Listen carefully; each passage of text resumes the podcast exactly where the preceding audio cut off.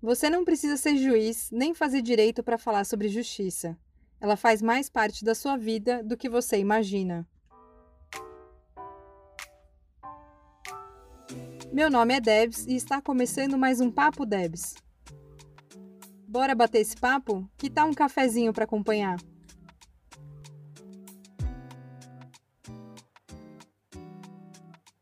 Oi, pessoal, sejam muito bem-vindos a mais um episódio aqui do podcast Papo Devs, ainda sobre a temática, né, sobre território e habitação. E a gente já falou aí sobre território enquanto corpo, enquanto algo além da terra, falando sobre habitação urbana também, as questões que envolvem habitação urbana. E estamos aqui com a Karina Leitão para continuar essa conversa, porque, nossa, poderíamos ter 300 mil episódios para falar sobre isso. Então, para a gente aprofundar um pouco mais e conhecer outras histórias relacionadas a esse tema, estamos aqui com a Karina e já agradeço de antemão pela sua presença aqui para a gente conversar. Estou muito feliz, porque, como eu já contei para a Karina antes de a gente começar a gravar, só elogios quando a gente pensou em, em chamá-la aqui para o podcast. Então, estou muito feliz, Karina. Muito obrigada, seja muito bem-vinda. Oi, Débora. Obrigada. Eu estou meio envergonhada e ao mesmo tempo lisonjeada com os elogios, assim, porque eu estou suspeitando que amigas muito queridas fizeram, douraram a pílula sobre a minha trajetória e agora eu vou ter que parecer interessante. Não, não, não pensa assim. Mas é um prazer estar aqui para falar de mim, para falar dessa luta de moradia, uma trajetória pessoal, assim, que em alguma medida pretende contribuir para uma, uma luta que é essa por justiça territorial, socioterritorial, socioambiental nesse país tão desigual, né? Uhum. Eu acabei de chegar da França para uma missão de pesquisa, isso é uma coisa bem rara, assim, na minha vida eu vou, tenho ido de vez em quando para fazer missões de pesquisa e estudos comparados, né, sobre bairros populares, e foi um momento bem estranho, porque é muito difícil se deparar com uma condição popular numa região do capitalismo central em que as condições de vida estão todas dadas, apesar de ameaçadas, apesar de injustas, assim, fazer um exercício de empatia com a realidade do capitalismo central, quando a gente sabe que as nossas condições no Brasil são o buraco é muito mais embaixo, né? Uhum. É bem difícil assim de se comover. Então eu estou voltando ainda, a gente vai gravar esse episódio hoje. Eu estou bem mexida, tentando ainda elaborar essas questões do que é a realidade de vida nos conjuntos habitacionais na França, que obviamente me tocam também, mas que eventualmente, é, é, que evidentemente não me movem, como uhum. as questões brasileiras, as questões que são nossas, propriamente nossas, sabe? Uhum. Então, vou, vou, falar disso e provavelmente um certo ranço com a, a, condição desigual e assimétrica da divisão internacional do trabalho pode emergir aqui, porque eu também estou tentando organizar a minha própria raiva. Uhum. Então, vou fazer Excelente esse para vocês. eu acho que antes, porque eu estou super curiosa aqui para saber o que, que, que diferença é essa. É, mas antes, só para de praxe aqui do nosso podcast, queria perguntar para você, Karina, o que, que é justiça para você, assim, quando você pensa no contexto Brasil, assim, o que, que significaria justiça? Pois é, é uma talvez a busca por menos assimetrias, né, por menos desigualdades, ao mesmo tempo que do ponto de vista racional é, acho tão difícil a gente atingir condições justas de vida no sistema é, sobre o qual a gente vive, se organiza, né? organiza a produção, a reprodução da vida, uhum. toda a minha racionalidade ela me leva a dizer assim, a justiça é impossível debaixo desse dessa condição que nos, né, sobre a qual sobre a qual nós estamos organizados economicamente, mas é, politicamente é, um, é, um, é uma utopia que seguramente eu, da qual eu não quero abdicar, né? Sim. Então, tanta coisa se diz na filosofia do direito sobre justiça, né? Tanta crítica já foi feita sobre isso. É, e a gente, é, num país é, como o Brasil, inserido num contexto da América Latina, onde toda a luta está muito ligada a uma formação, toda a luta espacial, está muito ligado a uma formação, por que não dizer cristã, né? Uhum. É, tem horas que eu acho que meu coração debanda para um lado, talvez até romantizado, de, de, de uma vontade de crer que chegar perto de paradigmas mais justos de vida pode ser uma forma de me organizar politicamente também, sabe? E aí estou falando disso porque venho de uma família com uma formação cristã, meu pai muito franciscano, daqueles franciscanos que vive o franciscanismo dentro de casa, assim, nas coisas menores da vida, né? É, por mais que eu tente racionalizar todas essas coisas, eu acho que eu vou tentar aqui falar despodoradamente sobre elas. Assim, acho que no final das contas eu tenho uma visão romântica sobre a possibilidade de se atingir justiça e que me move profundamente, ainda uhum. que eu tente uhum. disfarçar, assim, que eu tenho grandes é, concepções é, críticas sobre a questão, no fundo tem alguma coisa ali no coração é, que move, que me move, é, que tem a ver com a minha formação cristã, que tem a ver com a minha opção política comunista. Uhum. E aí isso se encontra num lugar muito inconsciente e às vezes mais consciente que me move, assim, né? Não dá para aceitar tantas desigualdades. E aí, assim, em poucas palavras, eu acho que eu diria isso, assim, a justiça é talvez a possibilidade da gente dirimir tantas assimetrias e tantas desigualdades, assim. Uhum. Mas eu acho muito incrível. É, nossa, parece que eu fiquei ali na, na frase quando você falou que justiça é impossível, né? É. Se a gente olhar para o sistema que a gente se organiza, porque de fato pensando em algo maior, né? Então geral, tipo, ah, o que seria um sistema justo, né? O que seria uma forma justa de se organizar enquanto sociedade, realmente me parece impossível tendo esse sistema que a gente tem. É, e aí acho que esse lugar do romantizado que você traz para mim é o lugar onde eu encontro é, esperança mesmo, desse esperançar de continuar fazendo algo, porque senão, por que fazer algo, né? É nesse cotidiano, né? É pensar nessa justiça enquanto micro-relações, né? De quando pessoas acessam direitos, quando pessoas têm, são escutadas, são afetadas, são, enfim, tantas coisas é, as microjustiças que a gente consegue construir ali no, no dia a dia são as que me salvam de esquecer um pouco que a estrutural é impossível se mantermos esse, esse sistema, né? Então, para mim, pensar nessas relações é, do que eu vou me desconstruindo, de que o outro, eu falo, caramba, talvez aqui dê alguma coisa, né? Aqui, aqui é possível, né? O, algum tipo de, de sens, sensação mesmo, né? Não só de fato, mas me senti com justiça aconteceu aqui, né? Eu só experimentei isso em micro relações. É, dificilmente experimentei isso a nível estrutural. Isso nunca aconteceu. Então, não sei se faz sentido para você, mas fiquei muito com esse pensamento. É, faz todo sentido mesmo.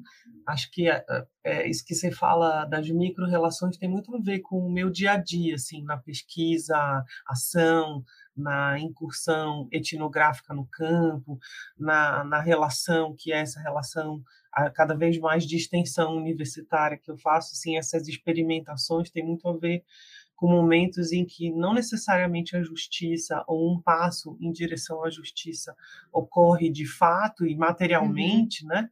Mas quando a gente se aproxima mesmo, é, sujeitos políticos se aproximam e se tornam mais humanos, né? É, demasiadamente humanos, assim, e a gente consegue minimamente borrar é, assimetrias de classe também nas relações que a gente vai constituindo, né?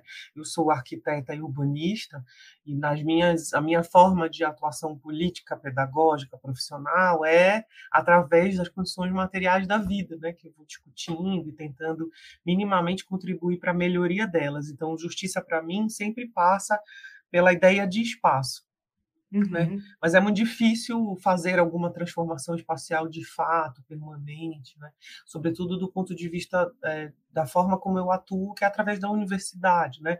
fazendo coisas muito pontuais, mas disputando uma, uma, uma, uma agenda pública mais Sim. a longo prazo, mais perene, etc., sem né, é, me isentar da possibilidade de tentar discutir coisas pequenas, temporárias, é, ínfimas, né?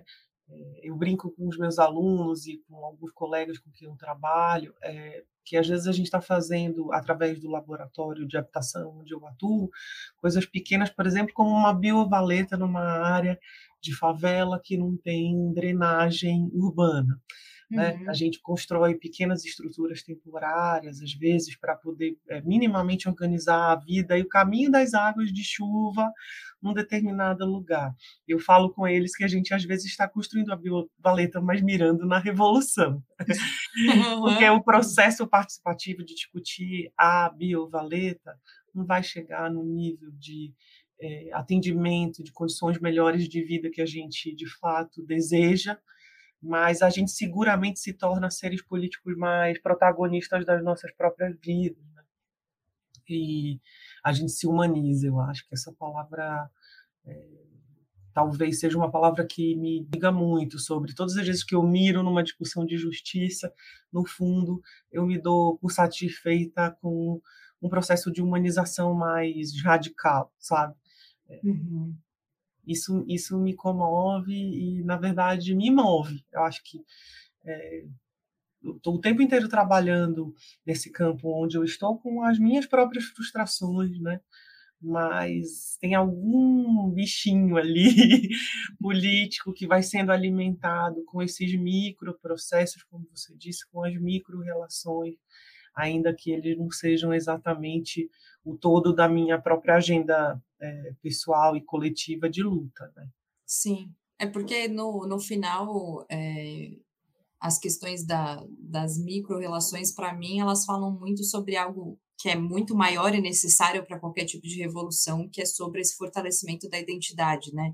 Seja da identidade pessoal, da identidade de um povo, enfim, que o Brasil é muito é, defasado nesse sentido, seja pela morte das pessoas, né, seja pelo silenciamento e apagamento das identidades, seja até pelo processo de colonização em si, mas é, essa falta de, de, de, poder se compreender na sua identidade, ser escutado, é, ser agente protagonista da sua vida e, e poder fazer escolhas, né? É, é um país que pouquíssimas pessoas têm a possibilidade de escolher sobre a própria vida. Então, essas micro-relações podem parecer micro, mas no fundo estão falando sobre coisas muito profundas, né? Que é isso, poder participar de um debate, poder participar de uma escolha política, enfim, né? São coisas que são pequenas se a gente olha ali dentro da estrutura gigante, mas que são muito para dentro, né? Da pessoa ser escutada e, pelo menos nos processos que eu já fiz, por exemplo, de justiça restaurativa, muitas pessoas, quando a gente terminava de escutá-las, né, no, na questão do conflito, falavam, tipo, caramba, eu existi agora pela primeira vez, porque nunca tinha, ninguém tinha me escutado, né? Então, ali num processo de escuta, a pessoa se sente existente, né? Tipo, caramba, agora eu existo porque me relaciono e alguém me escuta. Então parece, nossa, que micro, mas ao mesmo tempo que profundo, né? E então, quando você fala, né, de cuidar das águas da chuva, assim, parece pequeno, mas as pessoas terem ali uma possibilidade de melhor condição de vida, tipo, né, isso vai trazendo esse respiro, porque ninguém consegue pensar em revolução com fome, né? Tipo, ninguém ninguém faz revolução se não comeu, né? Se não tem ali o mínimo. Então, eu acho que pelo menos isso dá o mínimo de estrutura para a gente poder pensar e fazer essa essa questão política, né? É, e agora você usou um termo tão bonito que eu me senti até é, lisonjeada, porque você falou de cuidar das águas da chuva. Eu acho que eu não usei exatamente essa expressão. Eu estou ouvindo pela primeira vez alguém falar que eu cuido das águas da chuva, e eu cuido mesmo. eu estou cada vez mais cuidando de água de chuva, porque a gente fica falando na arquitetura, no urbanismo, toda a terminologia técnica, e sobretudo disputando assim, com é, hidrólogos, né, com uhum. engenheiros hidráulicos, um lugar, assim, mulheres tentando falar de hidrologia É um negócio que não é necessariamente fácil, assim, não é nada evidente do ponto de vista do embate que a gente enfrenta com a hidrologia convencional é, na engenharia brasileira, né, que é um, é um, lugar dominado por homens. Achei lindo você usar, Débora, a ideia de cuidado para a água de chuva, né, porque é exatamente isso, assim. E aí, é, acho que eu vou começar a me dizer mesmo cuidadora, agora de água de chuva, porque eu sou, por um lado, é, eu acho, pelo que outras já, mães de santo já me falaram, que o meu santo é das águas, o meu santo é também chorador. Uhum. Isso deve explicar alguma coisa sobre o meu interesse com as águas da chuva, mas tem a ver também com o fato de eu ser de Belém do Pará, né? Eu sou uma mulher amazônica, e eu gosto de dizer que eu sou amazônida, porque quando você usa o D para esse adjetivo, você se coloca no lugar de um lutador, né? Uma lutadora especificamente por essa região. Então, eu sou uma arquiteta e urbanista formada na Universidade Federal do Pará, é, num ateliê de arquitetura, que é onde a, a faculdade está é, tá, é, inserida, assim, que fica na beira de um rio.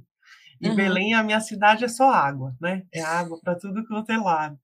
É, se você esquece das águas, é porque você está, em alguma medida, alijado do teu próprio ambiente, né? Onde você uhum. vive, assim. Então, eu sou uma arquiteta formada nesse circuito de águas, é, formada numa escola na beira do rio, onde recorrentemente a gente era convidado nas aulas por causa do calor a ir para a beira do rio, dar 50 passos e fazer a aula na beira do rio.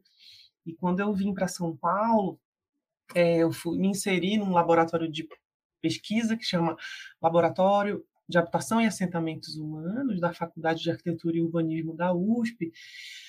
E esse laboratório, que é um laboratório de habitação, onde eu já discuto há mais de duas décadas questões que são muito relacionadas à moradia como um todo, aos poucos foi se transformando num laboratório que cada vez mais discute questões de infraestrutura urbana. E eu não, por acaso, não deve ter sido acidental essa discussão é, ambiental que, que é puxada pelo caminho das águas, né, pela forma como os uhum. sistemas de águas se, se, se organizam na cidade, sobretudo nos bairros populares, tem sido cada vez mais recorrente. assim. Então, cada vez mais virando um bicho das águas e, e tem uma trajetória mesmo que é muito essa. Por exemplo, me comove bastante, os meus alunos sabem disso, eu sou é, uma arquiteta palafiteira, eu brinco de falar que é disso. Eu estudo muito assentamentos humanos que são palafíticos, né? De casas, dessas casas que são, em geral, de madeira, com aquelas pernas compridas que né, se organizam em assentamentos de rios, assentamentos uhum. lacunares, em lagos, beiras de mar, em cima de mangue é, rios de diferentes variações hidrológicas e tal. Tenho muitos, muitos orientandos que são que são orientandos que estudam comigo assentamentos palafíticos, assim, e eles vão se aproximando por causa disso, orientandos de vários lugares do Brasil, e esse é um tema, por exemplo, que me comove. Nunca tinha pensado que era por causa do cuidado, e agora eu vou usar, te citando. Eu achei bonito e vai dar uma valorizada no meu passe acadêmico. Não, e você ainda falou como você está cada vez mais se tornando né, um ser das águas. Parece que cada vez mais você está se afirmando como ser das águas, né? Porque isso já era então, cada vez mais está se apropriando de que. É, e talvez eu esteja entendendo melhor isso, assim, né? Porque Sim. vir para São Paulo é, é, é muito é, interessante isso. Assim, o fato de vir para São Paulo e estar sediada na USP, que é uma universidade é, muito centrada nas discussões paulistanocêntricas, uhum. é, me fez e é, me, me, me, tornou mais amazônida. Né? Eu fui é, é, foi, isso foi paradoxalmente reforçando muitas questões da minha própria identidade. Meu caminho na USP tem sido um caminho de seguir estudando questões que são questões da minha região, seja no mestrado, no doutorado, meus próprios projetos de pesquisa, mas sobretudo na orientação com pesquisadores que resolvem, topam seguir junto comigo, assim, por um tempo, né, na sua caminhada pessoal.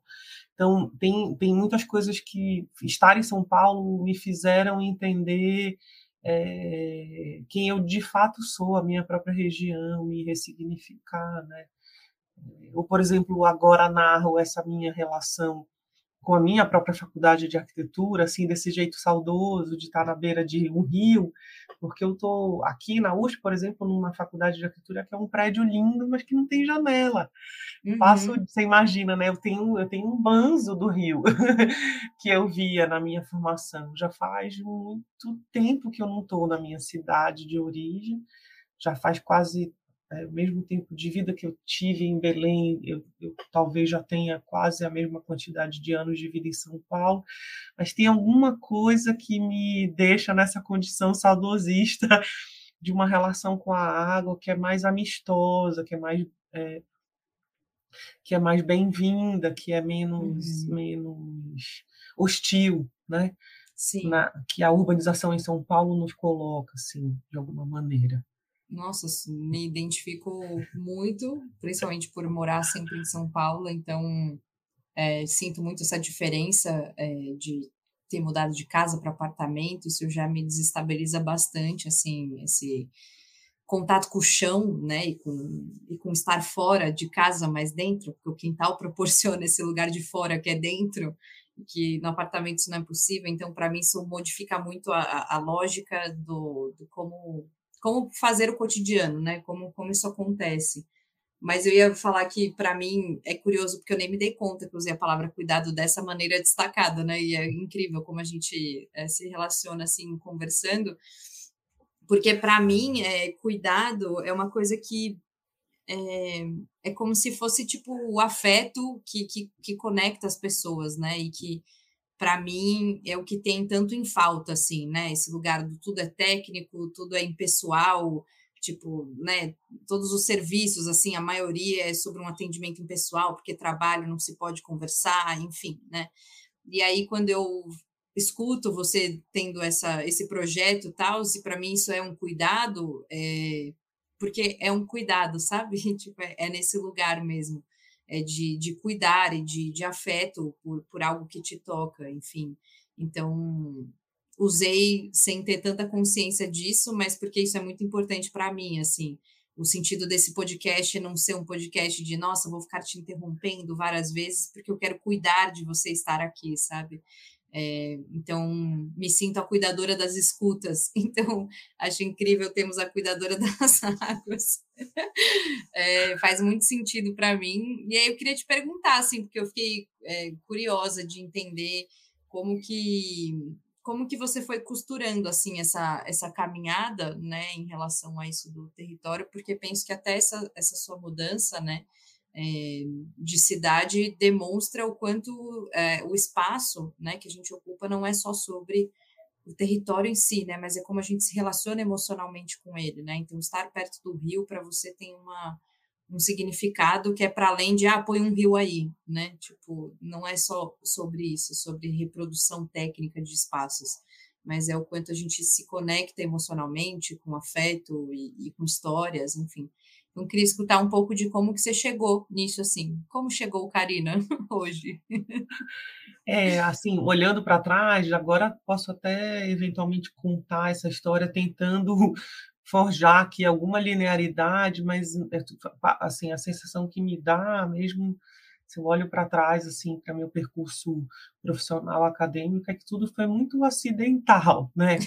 É, nada foi muito muito nenhuma escolha foi assim muito consciente. Algumas, algumas, alguns caminhos assim foram meio sendo trilhados e tal, mas a sensação que é que você vai costurando, né, é, sua trajetória a partir das possibilidades que vão se dando e que você vai negociando é, com as suas próprias, com as, as, próprias contradições que você suporta é, é, vivenciar profissionalmente. Uhum. Né? Eu acho que eu trabalho muito com as minhas próprias paixões pessoais, as minhas próprias paixões temáticas e políticas, então, em geral, eu estou sempre toreando as contradições que vão sendo que vão sendo colocadas e que eu vou escolhendo é, viver, né, é, em nome de um projeto profissional pessoal que não, não fira tanto as minhas próprias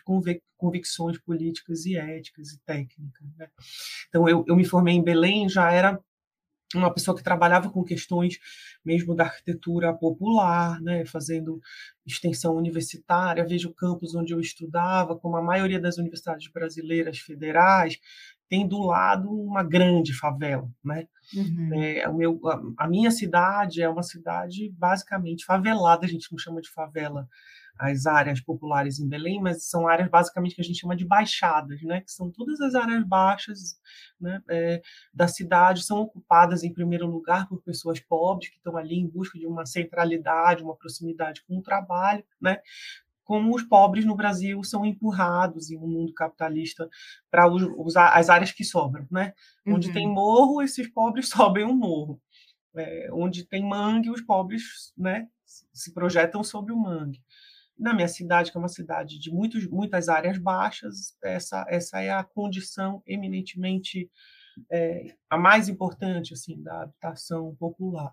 Então, eu já trabalhava com isso, mas quando eu vim para São Paulo, tinha poucas. Eh, era uma coisa de vou para São Paulo é, me tornar mais urbanista. E na minha cidade, os estudos urbanos eles estavam muito centrados num núcleo de altos estudos amazônicos, com o qual já tinha uma relação importante, é um dos núcleos mais importantes da Federal do Pará, assim, de pesquisa, mas os estudos espaciais muito ligados a um campo da geografia, que conceitua uhum. e abstrai, teoricamente, questões espaciais, e eu estava querendo usar é, me aprofundar mais em questões mais técnicas, né? Assim, do ponto de vista da possibilidade que, do que é da própria arquitetura mesmo, que é essa de você pensar um problema e e, e, e, juntamente imaginar né, como pode intervir. Né? Então, uhum. foi assim que eu acabei vindo para São Paulo para estudar aqui na USP, onde a tradição da discussão urbana é bastante importante. Tive processos bastante erráticos até me encontrar e fui ficando aqui. E, é, também é, poderia fingir para você e dizer assim, ah, eu queria ter ficado claramente, mas não foi muito assim, não. Eu tinha certeza que eu ia terminar o mestrado e voltar para Belém, depois eu tinha certeza que eu ia terminar o doutorado e voltar para Belém, estava inserida já nesse laboratório de habitação que me acolheu e cuidou de mim, e uhum. é um laboratório do, que, que, do qual eu também cuido, né, já fui coordenadora desse laboratório, que a minha casa é a minha bolha política dentro dessa faculdade de arquitetura, onde hoje eu estou sediada na USP. Mas, e aí foi isso, fui fazendo concurso, fui ficando, e felizmente, apesar da USP ter esse jeito paulistano-cêntrico de ser, de ser uma universidade muito moldada, e aí estou fazendo uma crítica, assim, né, pelo, que, pelo que é um pensamento afrancesado da ciência canônica é, no mundo, assim, é, ao mesmo tempo sempre tive uma autonomia e construí essa autonomia de continuar estudando os temas que me afetam profundamente. Uhum. Né? Continuo estudando é, temas que são da minha região, continuo tendo orientandos que têm é, várias questões sobre o Brasil inteiro. São raros os meus orientantes que são paulistas, assim. Acho que agora no momento só tem um. Uhum. a maioria deles vem com interesses de questões que são prementes no território nacional como um todo. Isso, isso me assusta e ao mesmo tempo me comove muito, né? Que as pessoas me reconheçam como uma possível interlocutora de causas que não são é, somente causas, né? Do ambiente onde eu moro, onde nós moramos. E aí minha vida foi se conformando desse jeito, assim, acho que eu sou reconhecida como uma é, pesquisadora desse laboratório e de fato tenho tenho muito, devo muito assim a formação que, que esse laboratório me proporcionou e a integração na universidade a partir dele, né? Uhum. Há pessoas muito, pesquisadores muito sérios nesse laboratório. Ele foi fundado por uma das urbanistas mais importantes do Brasil, que se chama Hermínia Maricato, é, que é uma das pessoas mais é, coerentes assim que eu conheço academicamente e que sempre levou para o laboratório esse jeito de trabalhar que mistura a docência, né, a sala de aula, com aquilo que se faz em pesquisa e aquilo que se faz na extensão universitária, que são esses projetos que a gente vai levando e construindo relações é, com pessoas e comunidades é, fazendo dos territórios onde elas moram as nossas salas de aula, os nossos laboratórios de pesquisa, os nossos lugares de construção científica popular, né? Uhum. E aí é isso, eu fui ficando. e o que, que te moveu assim para fazer arquitetura? Isso do, da habitação, enfim, do espaço já era algo que te movia antes de fazer faculdade? É, acho que foi bem acidental também. Eu tipo, era. Tropecei, putz. Trope... É, é, é, eu falo isso, eu dei muita sorte, eu acho, porque na verdade eu queria ter vivido da dança, que era uma coisa que acontecia mesmo na minha vida. Quando eu fui vendo em Belém, essa possibilidade foi se estreitando. Então, se eu fosse ter, se eu tivesse que realizar o meu sonho de menina, teria, teria sido viver profissionalmente da dança da dança uhum. clássica, né? Chegou uma hora que essa possibilidade foi se estreitando e é aquela coisa, né?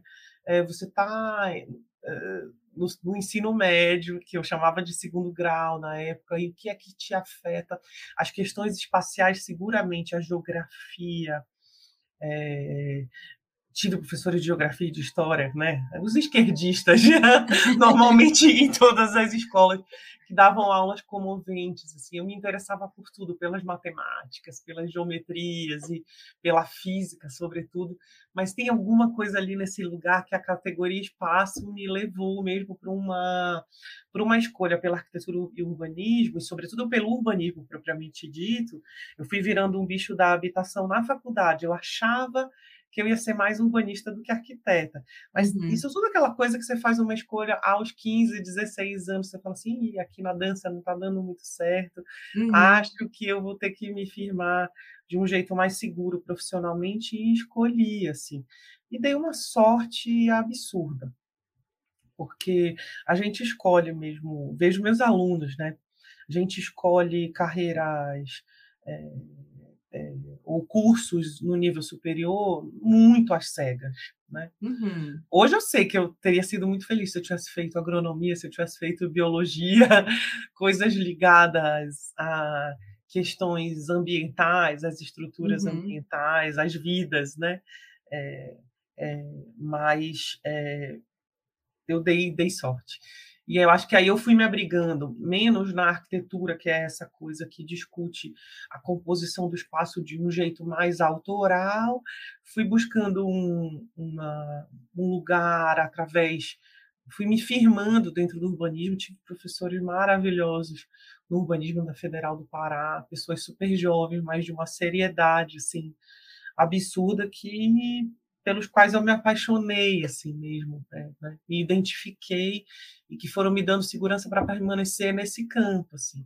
Uhum. Quando cheguei em São Paulo, nesse campo do urbanismo, esse laboratório que me abrigou, que é de professores urbanistas, né? É um laboratório que fala de tudo através da categoria habitação, né?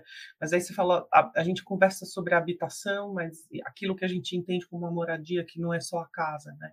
É tudo, né? Esse morar tem tudo a ver com todo um complexo e um sistema que é uma forma de você se assentar e não é só dentro do invólucro da casa ou do apartamento, né? É o habitar a cidade também, né? Se habitar e cada vez mais a gente entendendo, já que você mencionou isso, assim, né? Na hora que a gente começou o podcast, esse episódio, habitar o próprio corpo, né? É, uhum. politicamente também é uma questão cada vez mais premente nessa, nessa nossa ciência espacial. Sim, eu amei que você comentou do, dos professores esquerdistas da, do, do colegial, porque nem sei se o professor Sérgio de Geografia do meu colegial é de esquerdista, mas assim, a única coisa que eu lembro do colegial era sobre especulação imobiliária, que é. ele que falou. É, e para mim aquilo foi tipo, como assim? Sim, era uma coisa que me intrigou muito e que eu falei, caraca, que, que profundo, né? A, a, a desgraça que estamos, digamos assim, né? E, e para mim foi muito potente como eu fui me tornando depois, tanto que eu já contei para ele que eu só lembro disso do colegial e de tantas aulas de matemática e tudo. Eu, tipo, esse é o conceito. É, e que foi isso que foi me moldando para as minhas escolhas políticas e para o meu caminho profissional foi ter escutado isso dele, assim, sabe? Foi alguém que saiu do leia isso para o vestibular e começou a falar, mas por que será que é assim, né? Por que será tantas pessoas na rua e prédios vazios? O que que acontece? numa aula de geografia que poderia ser sobre solo e qualquer outra coisa que ele quisesse dar para a gente passar no vestibular, mas teve ali uma preocupação com vamos falar para além disso. Então, lembrei muito do Sérgio, que foi um professor incrível para mim, assim, nesse lugar de o que tem para além do que está no livro, né? Então, me conectei muito quando você falou isso. É, e eu já gostei dele. e aí acho que a gente, do jeito que gente, eu estou aqui reinventando as minhas próprias memórias para você, acho que a gente pode inventar a história do Sérgio. Seguramente ele é um esquerdista na sua eu memória. Né? Ele deve ser um esquerdista, grevista. Total.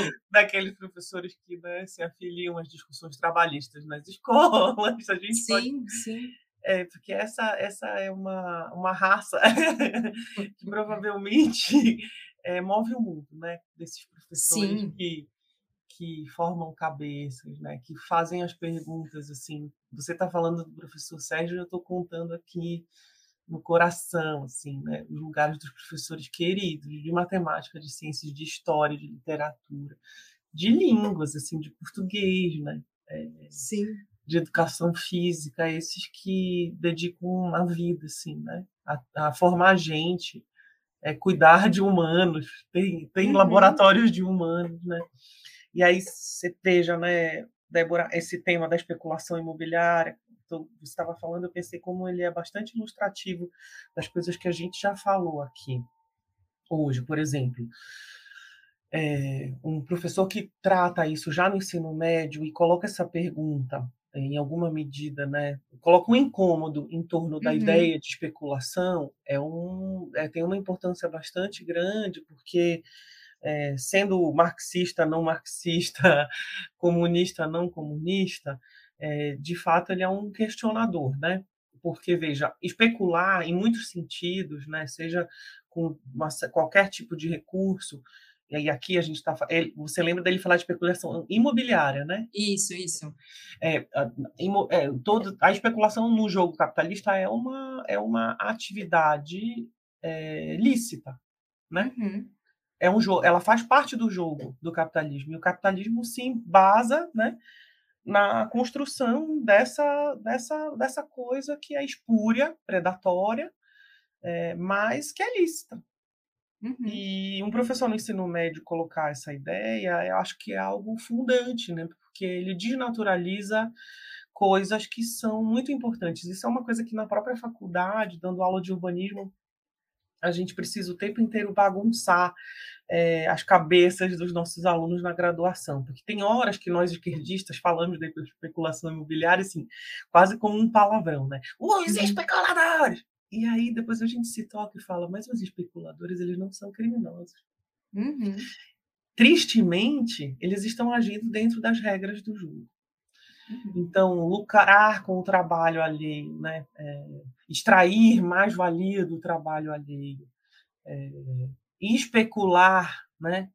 É, que aí é um exercício mesmo de espera para valorização do valor e obtenção de é, é, riquezas, né, e uma apropriação privada daquilo que se acumula, tá, também está dentro da regra do jogo. E a gente precisa olhar para isso, eu acho que sem é, despudoradamente, ainda que eu entenda pessoalmente que a palavra especulação é um palavrão, porque Sim. é lícito, mas não é justo. E aí a gente volta para a ideia de justiça, né? Que a gente começou a discutir logo no início do episódio, né? É justo especular? Não é justo especular. E, sobretudo, no ponto de vista urbanístico, assim, é muito é, sério, muito predatório especular com recursos espaciais, porque um recurso imobiliário, esse recurso que é imóvel, né, que é esse que é, produz uma determinada, que está assentado, é, uma, é, um, é um espaço dentro de uma localização que foi produzida socialmente, né, cujo valor é construído socialmente, porque né, pessoas, comunidades e o Estado colocaram recursos para infraestruturar uma área, é, é no mínimo é, perverso, para usar uma palavra assim elegante uhum, aqui sim. no podcast e a gente não ser censurada, não, fazer, não ter que fazer pim, mas, é, mas, é, no mínimo perverso, para dizer. Né? Quer dizer, é, é, é, a apropriação privada de pelo menos uma parte do trabalho coletivo, ainda que a propriedade seja entendida como sagrada dentro desse nosso regramento jurídico né, nacional e capitalista como um todo, é, especular é predatório, perverso, é sacanagem. Sim, né? e, é, e muito é uma importante corda... o... Fala. Não, é uma corda que sempre arrebenta para o lado dos mais fracos mesmo, né, em alguma Sim. medida. É, e eu ia falar que eu, que eu achei muito potente foi justamente compreender assim esse espaço do, do professor na sala de aula, principalmente nessa, nesse primeiro momento né, educacional, é, que não incluindo a faculdade, que é, é, proporcionar uma saída da bolha que, que dificilmente aconteceria se não fosse ali, né, na, naquele lugar de reflexão.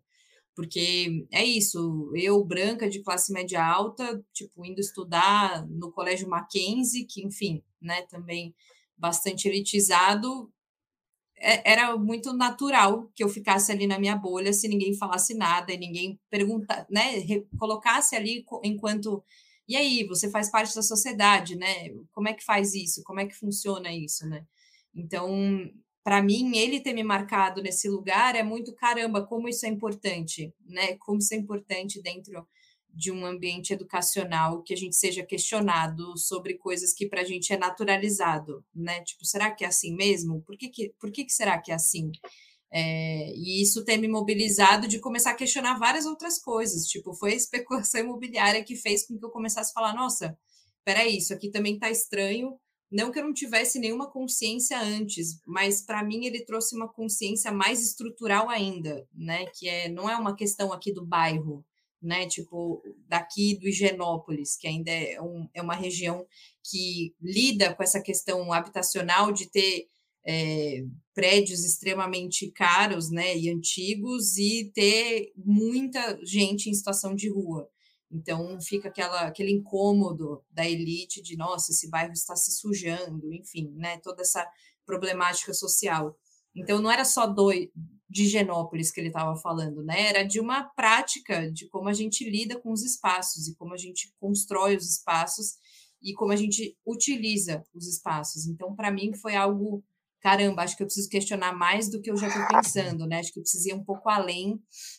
Então, para mim, isso me marcou muito. E, e aí eu, eu ia comentar sobre isso, né? Que para mim acho que a maior decepção no direito, que foi também, fui meio tropeçando, porque o resto parecia que não ia dar muito certo, é, foi justamente compreender, que é o que eu levo assim para a vida e que me faz hoje ter o podcast, que nem tudo que está na lei é justo, né? Que, essa, que esse apego ao, mas está na lei, mas o que está na lei tem que é só cumprir a lei. Que lei que é só cumprir, assim? Porque tem muitas delas que são extremamente injustas e que existem justamente para manter o sistema, né? Porque é isso, a gente não tem um sistema capitalista que funciona sozinho, né? Tipo, ah, ele é autossuficiente.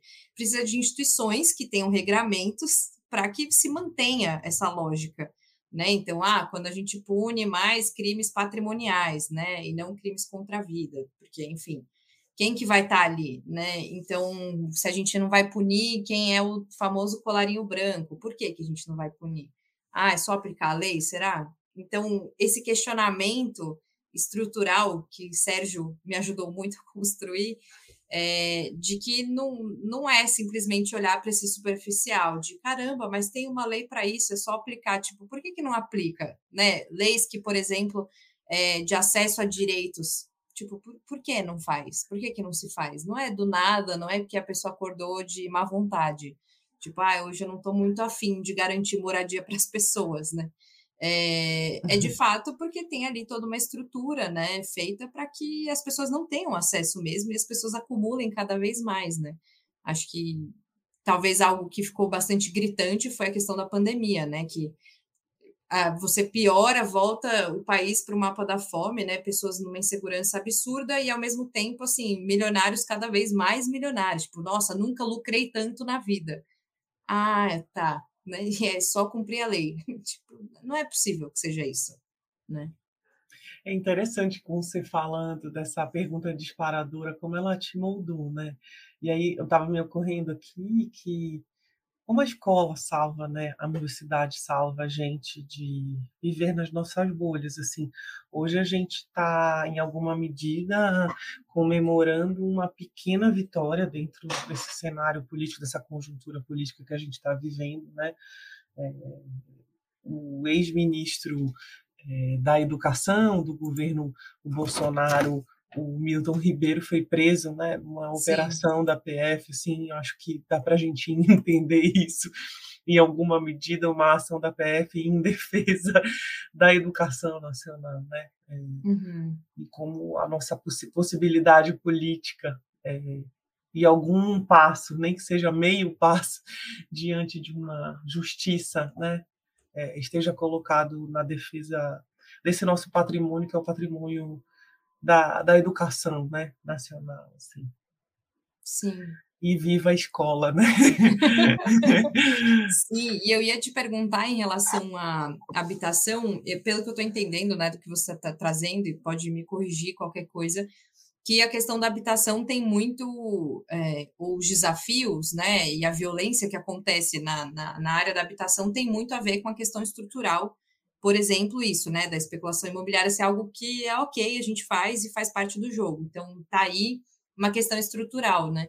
Mas aí eu ia te perguntar como que você vê e pratica, né, pensando aí no laboratório, enfim, caminhos possíveis, né, que de, de fato trazer um pouco é, mais de justiça nesse âmbito, né? Quais caminhos possíveis para pensar que for que pareça o mínimo, né, assim, perante o todo, mas que caminhos que você tem experimentado para construir essa tal justiça no cotidiano de algumas pessoas, né? É, na verdade, assim, só para voltar um pouquinho, no início da sua pergunta, quando você está falando das questões, a relação da habitação com as questões estruturais tem muito a ver com a renda propriamente dita, né? Há intelectuais que falam isso, assim, que o problema da habitação não está necessariamente na habitação em termos setoriais políticos, porque vejamos, né, se por um lado é, a gente já, já vê que as condições de expropriação, de espoliação dentro do sistema capitalista elas vão se dando, né, desde os momentos mais importantes em que já começa a haver estudos de como vive a classe trabalhadora no capitalismo de uma maneira né, bastante precarizada, e na verdade quem contribui para isso historicamente dentro do âmbito do pensamento marxista é o Engels, né, que era parceiríssimo dele nas concepções todas do materialismo histórico, a gente vê que essas coisas elas continuam se perpetuando, é, mais, especificamente no, na periferia do capitalismo, né, como a gente está inserido no Brasil, se é que pode se chamar assim, mas nos países emergentes em geral, e especificamente no Brasil, a gente sabe que a renda é, pessoal e familiar não engloba os custos com a habitação. Você uhum. imagina um salário mínimo né, no Brasil, quando existe um salário mínimo, quando você não está inserido no mundo do trabalho de um jeito informal, na viração e etc., não dá né, para uhum. pagar aluguel. Não dá para comprar uma casa. O que dá é para ocupar uma área, construir, autoconstruir sua própria casa, num regime muito estranho, ou ir morar num cortiço, ou a ser atendido pela política pública de um jeito que é muito precário, mantém precariedades e irregularidades, né? Então, é, isso explica muito de, sobre como nós moramos, por que, que a população uhum. brasileira, apesar dos números não dizerem isso claramente, eles serem bastante subestimados, que, que a população brasileira eminentemente vive em favelas e assemelhados. E esses assemelhados têm muitas formas, né? Eles podem ser cortiços, eles podem ser é, conjuntos habitacionais, eles podem ser quartos encurtiçados em favelas, eles podem ser é, é, quartos em ocupações, né? Eles podem ser casas em favelas, inclusive casas melhores em favelas, já uhum. casas que foram construídas e tem muitas camadas de construção, né? É, é, e é nesse sentido que a tal da injustiça se dá, e ela coloca de partida uma cunha na forma de morar da classe trabalhadora ou dos pobres nesse país, né? se tornando uma das questões talvez mais prementes dentro do, da, da, da, do que é a reprodução social da vida né? nesse país. Assim, né? A gente tem números, Débora, é, que são importantíssimos para a gente é, avaliar, que são números que eram é, periodicamente estudados pelo IBGE, né, que está cada vez mais sucateado, cujo censo foi né, é, agora, recentemente, no governo federal, comprometido. Mas ah, esses são números que já dão ordem de que pelo menos 30% da população brasileira como um todo vivem em assentamentos, que são esses assentamentos que o IBGE entende como subnormais, e que, obviamente, uhum. os intelectuais populares refutam esse nome de subnormalidade, que não é exatamente uma subnormalidade. A forma de morar da população brasileira é a forma hegemônica de morar no capitalismo periférico brasileiro, a brasileira, uhum. né? É a forma possível por isso, é, tantos urbanistas e espaciólogos e arquitetos e, e, e, planejadores territoriais do campo afeito à moradia lutam pelo reconhecimento dessa, dessa forma de morar e pelo melhoramento dessa forma de morar, né?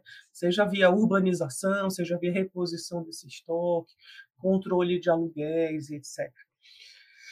É, é, melhorias habitacionais, tem muitas formas de pensar né, o atendimento habitacional e o melhoramento desse atendimento habitacional. No laboratório que eu é, é, que eu integro, a gente discute as questões habitacionais desde o ponto de vista político mais amplo, né, tentando contribuir programaticamente com governos progressistas, assim, para elaborar planos habitacionais, programas habitacionais, revendo a implantação de programas e tentando aperfeiçoá-los, concebendo determinadas coisas.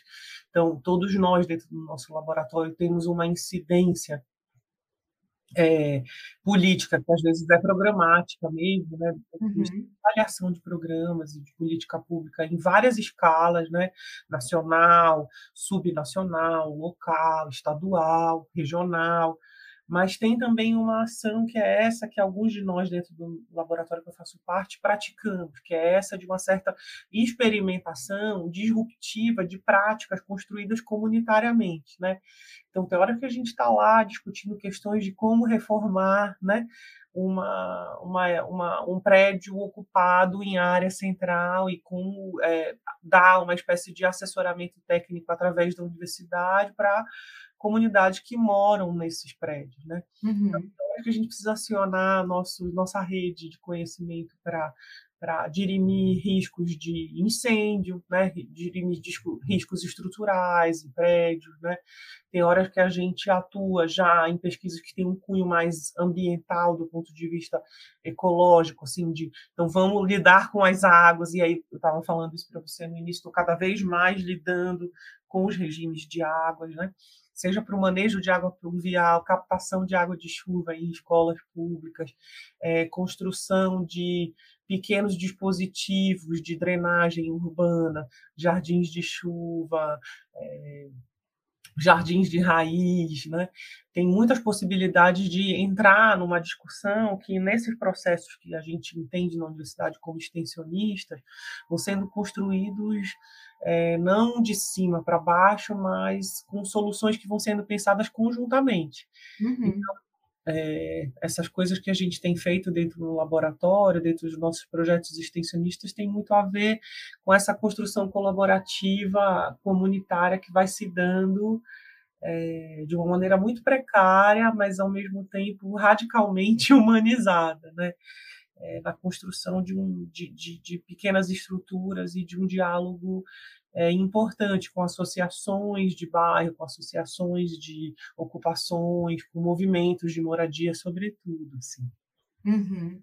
Nossa, eu queria celebrar muito essa, essa troca que você trouxe, principalmente nesse momento, porque é, eu vejo muito como possíveis caminhos construindo junto, né? Assim, construindo junto e, e medidas que, que cuidem do, do, que é possível naquele momento e ao mesmo tempo fazendo o que você falou, né, sobre rever o planejamento é, e, ver também esse lado, né, de, de, programas habitacionais, enfim. Então, acho que são muitos pontos, é, mas que ao mesmo tempo ter essa compreensão e essa convicção estrutural que você traz é, é muito a base para que esse que parece pouco não caia num lugar que é do tipo, ah, já tá bom, né? Tipo, ah, a gente fez isso e já tá o suficiente, porque é o que dá para fazer. e não tem o, o, depois, que é, tá, e o que, que a gente vai fazer com isso para que pare de ser assim, né? E não que a gente fique continuando é, enxugando o gelo, porque vai ter sempre gelo ali, então o que fazer com isso? É, então, acho muito importante. Eu ia falar só para a gente estar terminando nosso papo, mas vai que temos ouvintes ansiosos por aí, e eu falei que eu queria saber de qual foi sua percepção lá da França, que você achou, que nanã. Aí vai que tem alguém tipo eu, que não vai dormir se você não me contar, porque eu estou curiosa. Então, antes de terminar, conta um pouquinho que percepção foi essa que você achou difícil ter né, muita empatia, porque temos aqui todo um outro cenário, mas queria te escutar um pouco. Ai, Débora, é que assim, olha, no capitalismo central tem uma tradição de atender, aqui, a, a, é diferentemente do nosso caso, né, é, brasileiro, em que as pessoas têm que se virar para morar, mesmo com as injustiças todas que ocorrem no capitalismo central, sobretudo com povos negros, imigrantes, árabes, é, ciganos e etc., as pessoas, em geral, habitam conjuntos habitacionais construídos pelo Estado. Né? Na França não é diferente, esses conjuntos são periféricos, mas eles têm um metrô à porta. Né? É, as pessoas têm uma condição um pouco diferenciada, é, muito assimétrica em relação ao resto da sociedade branca europeia, que se constituiu num estado de bem-estar social, com acesso às políticas né, todas de segurança segurança e previdência é, estatal, mas é, em alguma medida você visita esses espaços e esses espaços eles são infraestruturados e com, feitos com obras públicas é, que são capitaneadas pelo Estado. Né? Então você entra em conjuntos habitacionais é, construídos com uma certa regularidade, tem calçada, né, tem via, tem leito carroçável, tem metrô a pouco é, a poucos metros, né? trem a poucos metros. E se por um lado eu não estou querendo de maneira nenhuma hierarquizar pobrezas, a condição do capitalismo periférico ela é muito mais degradante da vida humana. Assim, né? As nossas favelas, quem conhece ambientes de favelas, ambientes de é, ocupações, de prédios, sabe muito bem como é que um brasileiro tem que fazer para viver. Né? Uhum. É uma condição né, em que você tem que construir a sua casa, você tem que puxar a sua rede de luz, você tem que puxar a própria rede de água, a própria uhum. drenagem, tem que fazer a sua força, né? Porque o Estado, na maioria dos casos, não vai te prover, né? Aquilo que eu estava falando, o regime hegemônico de produção da cidade e da casa no Brasil é esse que acontece através de uma produção que não é regulada pelo Estado, essa que a academia chama de autoconstrução. Tem muitas diferenças em cada lugar do Brasil, em cada cidade, dentro das próprias cidades, mas é um, um regime de autoconstrução a gente pisa sobre o cocô, né, gente? Eu estava falando para uhum. você do ambiente palafítico, que é esse que eu estudo, você bebe a água sobre a qual você defeca. Então, é, exercitar a empatia no lugar do capitalismo central, para mim, é sempre muito difícil, porque eu piso em territórios né, é muito mais precários. Ainda que é, a, a, a, simetria social me comova, né, quando você vai conhecendo lideranças que estão ameaçadas, que são é, subjugadas, que são subalternizadas nessas sociedades brancas, eminentemente brancas, vai dando a mesma revolta, mas não dá para comparar que as condições de acesso à cidade sejam as mesmas. Né? São muito uhum. mais chocantes as nossas condições. Assim. Eu venho de um estado, ou mesmo de uma capital brasileira, se a gente puder dizer, em Belém do Pará, pouquíssimo da coleta de esgoto é feita, assim, nem, nem 20% da coleta de esgoto é feita na minha cidade. Assim. O que é tratado é um número irrisório. Então, quando você chega numa cidade como Paris, onde eu estava agora recentemente, que é uma cidade onde né, os, os anos áureos do capitalismo deram uma acumulação de riqueza a ponto de mesmo os pobres viverem numa, numa condição é, infraestruturada, há uma certa um tapa na cara em relação ao que é viver num lugar do capitalismo central e o que é viver num lugar do capitalismo periférico, né? Há pobres em todos esses lugares, há assimetrias, há injustiças, perversidades, mas elas são muito distintas, assim, sem a menor dúvida, né? É, uhum. Eu espero que as pessoas não se contaminem com o meu ranço. eu estou tentando elaborá-lo, porque todas as vezes que me, né, me deparo com esse tipo de tapa, eu sou uma pessoa que piso muito nos lugares onde eu trabalho, né? Eu não, onde eu, eu, eu faço questão, assim, é uma coisa vital para a ciência que eu quero fazer, estar nos lugares é, onde eu trabalho. Então, eu não fico estudando lugares com fotografias aéreas, nem com fotografias de street view, imagens, né? Uhum. Eu piso nesses territórios, né? E ao pisar nesses territórios e me, me, e me comover com eles e fazer deles a razão da minha produção científica, assim, e pisar em outros é, é sempre um choque, né? Porque é, para desnaturalizar, né? É, por que, que o capitalismo é assim, né? Uhum.